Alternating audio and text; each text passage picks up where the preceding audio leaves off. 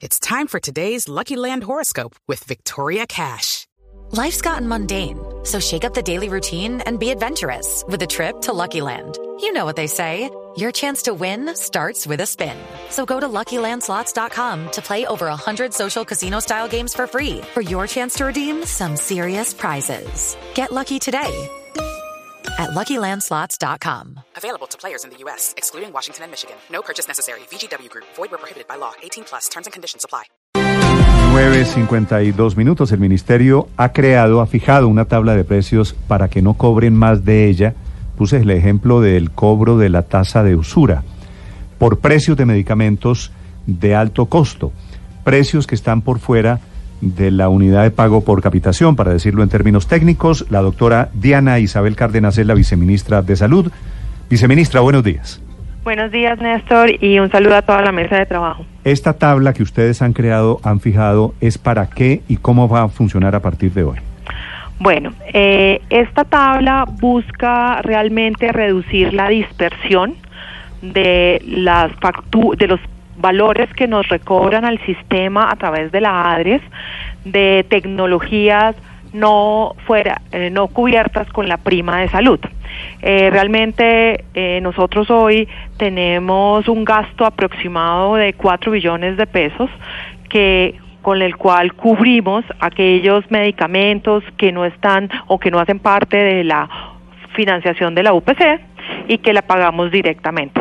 Con esta ¿De qué clase de medicamentos, eh, señora viceministra, estamos hablando, por ejemplo? Estamos hablando de paracetamol o estamos hablando, realmente nosotros hoy estamos aplicando una metodología que agrupa eh, por principio activo. Eh, ¿Pero el paracetamol es un medicamento de alto costo? No, realmente nosotros en el sistema eh, tenemos medicamentos que todavía no los financiamos con la UPC eh, y eso nos genera un costo eh, alto. En algunas patologías nosotros estamos tenemos como un reto ir actualizando el plan de beneficios, pero por por garantía del derecho nosotros las financiamos con un fondo aparte. ¿Y eso ese fondo aparte vale 4 billones? Sí, señor, al año aproximadamente. Es decir, no son medicamentos de alto costo, sino que medicamentos que le significan al Estado un alto costo. Eh, sí, pues tenemos medicamentos de alto costo y tenemos medicamentos que son para patologías como eh, puede ser para el dolor o algunas como para eh, reumatismo eh, o para hipercolos eh, para enfermedades de Fabry, pues tenemos eh, una combinación de medicamentos de alto costo y de, de y otras como diabetes o crónicas. ¿Cuáles, ¿Cuáles son los medicamentos? ¿Cuántos? ¿Mil y pico medicamentos que tienen un techo a partir de hoy? Sí, nosotros tenemos aquí 50 grupos eh, de eh, relevantes. De esos 50 grupos, eh, realmente estamos fijando un valor máximo de recobro para 1.060 eh, medicamentos. Pero, viceministra, aquí lo que hay es un alivio para las finanzas de, del gobierno, del Estado, y no necesariamente para, para los usuarios del sistema de salud. Eh, realmente este gasto no lo financian los usuarios del sistema de salud. Eh, pues lo financiamos con las contribuciones y con los impuestos generales de con que financiamos el sistema en general, pero no representa un gasto de bolsillo. Lo que estamos haciendo es que estamos garantizando un uso más eficiente de los recursos eh, de salud porque estamos reduciendo la dispersión de eh, las facturas y de los valores con que nosotros pagamos un mismo principio activo. Y estamos hablando en algunos casos de, reducciones en términos porcentuales de, de qué tamaño en los precios de estos medicamentos. Eh, nosotros eh, estamos usando una metodología que busca para los para los principios activos que son competitivos una reducción del 20% y en el caso de los monopólicos una reducción de un percentil del 10%. Sí, pero, por ejemplo, eso en, precios no constantes y sonantes significa que, es decir, que un medicamento o un principio activo puede actualmente estar costando entre tanto y tanto, como para tener una idea de, de qué tan grande es esa dispersión de la que usted habla. Pues nosotros podamos tener una dispersión de un principio activo que al sistema lo, se lo habían podido recobrar con una diferencia entre 8 pesos y 56 pesos por miligramo. lo que estamos diciendo es que no vamos a pagar un unas, unos valores tan dispersos, sino que hacemos una metodología que concentra, eh, hace, usa el percentil 25, que es con el cual nosotros reducimos eh, al 25% de esa dispersión, es decir, que va a quedar en 20 pesos, Eh, más o menos. Viceministra, pero si habrá reducciones del 20 o del 10% en algunos casos, eso significa que nos estaban cobrando un montón. ¿Y, y por qué eh, ese exceso en las, en las tarifas? ¿Por qué nos cobran más las farmacéuticas? Eh, bueno, las razones eh, por las cuales nosotros eh, queremos avanzar en esta medida es que realmente consideramos que tenemos que avanzar en hacer un poco más eficiente el uso de los recursos de salud. Las diferencias se pueden explicar por eh, las transacciones que se hacen en el, en el sistema, eh, pero lo que nosotros buscamos con esta medida es garantizar que los recursos públicos se apliquen o se gasten con una regla que es no vamos a pagar la dispersión. Sí. Viceministro, una pregunta final. ¿Vienen más medidas en el mismo sentido desde el Ministerio de Salud, desde el gobierno, para seguir en la misma política de, de manejar de una forma responsable por parte de todos los actores los precios de los medicamentos? Nosotros la meta que tenemos es que a finales de julio tengamos el valor, de- definamos los valores máximos de recobro para todos los demás grupos de principios activos que se recobran eh, a la ADRES. Eh, y con esto nosotros después nos preparamos para eh, implementar el plan de desarrollo en una medida que nosotros estamos hablando de eh, presupuestos, eh, presupuesto máximo.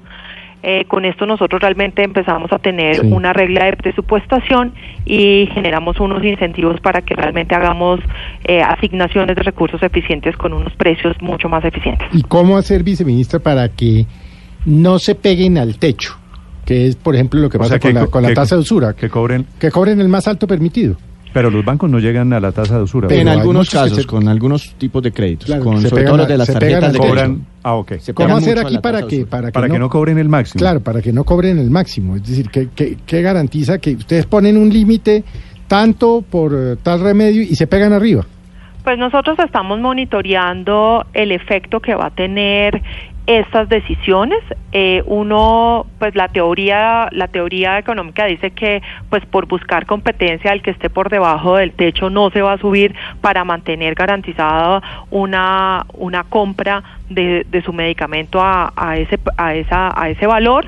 Entonces eh, creemos que tenemos es que seguir avanzando en política basada en evidencia y que esto es una decisión que vamos eh, seguir evaluando y ajustando de acuerdo a cómo se comporten los agentes. Viceministra, es que estamos hablando de cifras muy escandalosas. Usted nos habla de billones de pesos que el Estado pagó. Cuatro billones de Cuatro pesos. billones de pesos. Esto, ¿quién tuvo la culpa de que en un momento dado el Estado se dejara tumbar de esta manera? ¿De dónde, sa- de dónde surgió esto? Bueno, estas son decisiones que eh, a través de sentencias judiciales y de la reglamentación y de la jurisprudencia fuimos eh, aceptando la financiación de las tecnologías eh, que iban entrando al país.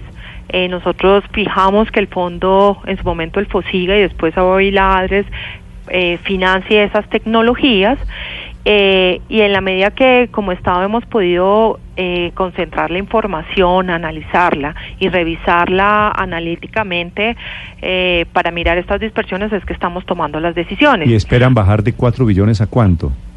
Eh, de 4 billones, eh, el 20% son eh, 800 mil. 800 mil menos. Sí, eso es una barbaridad. Eso son Gran ahorro. 200, 250 millones de dólares de un totazo. Y fuera de eso, los que la gente compra de su propio bolsillo también va a ser un ahorro, ¿no? Eh, pues realmente estas son, eh, como le decía, son tecnolo- eh, medicamentos y tecnologías que no están financiadas con la prima. Por lo general los ciudadanos eh, lo, lo demandan a través de un aplicativo que nosotros llamamos MiPres, que es mi No, pero digo, en el caso del paracetamol, cuando la gente Ah, compre sí. paracetamol o unos, o unos recurrentes que hay aquí. No, nosotros en esta medida eh, hay que diferenciar, Néstor, que esta no es una medida de control de precios como la que se, eh, paralelamente se viene haciendo Son a través recobro, de la ¿verdad? comisión, es de recobro. Esto lo que nos permite el argumento es que nosotros realmente estamos tomando una decisión de cómo gastamos los recursos públicos. No estamos regulando el mercado y esto es una un punto muy importante. Realmente estamos haciendo más Entonces eficiente el gasto público. podría ser que a lo que compra el gobierno en el plan obligatorio o por fuera del plan obligatorio de salud tenga un precio diferente para los pacientes en la calle. Eh, sí, puede ser. O sea, el paracetamol se lo venden a usted más barato que a mí. Eh, es posible, es un tema que tenemos que examinar cómo es el efecto después en el mercado eh, de estas decisiones. ¿Y no será que eso incentiva que la gente ya no compre paracetamol o estos medicamentos de su propio bolsillo, sino todo se lo intenten recobrar a través del ADRES? Pues realmente ese es el pacto social que tenemos eh, detrás del sistema de aseguramiento en salud y es que todos eh, pongamos recursos y contribuyamos de acuerdo a nuestra capacidad de pago y que el sistema pues vaya cubriendo eh, todas las necesidades en salud de la población de, eh, de manera eficiente.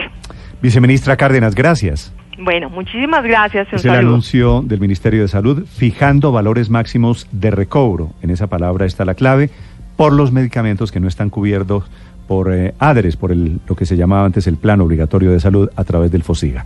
Las 10, dos minutos en Blue Radio. Blue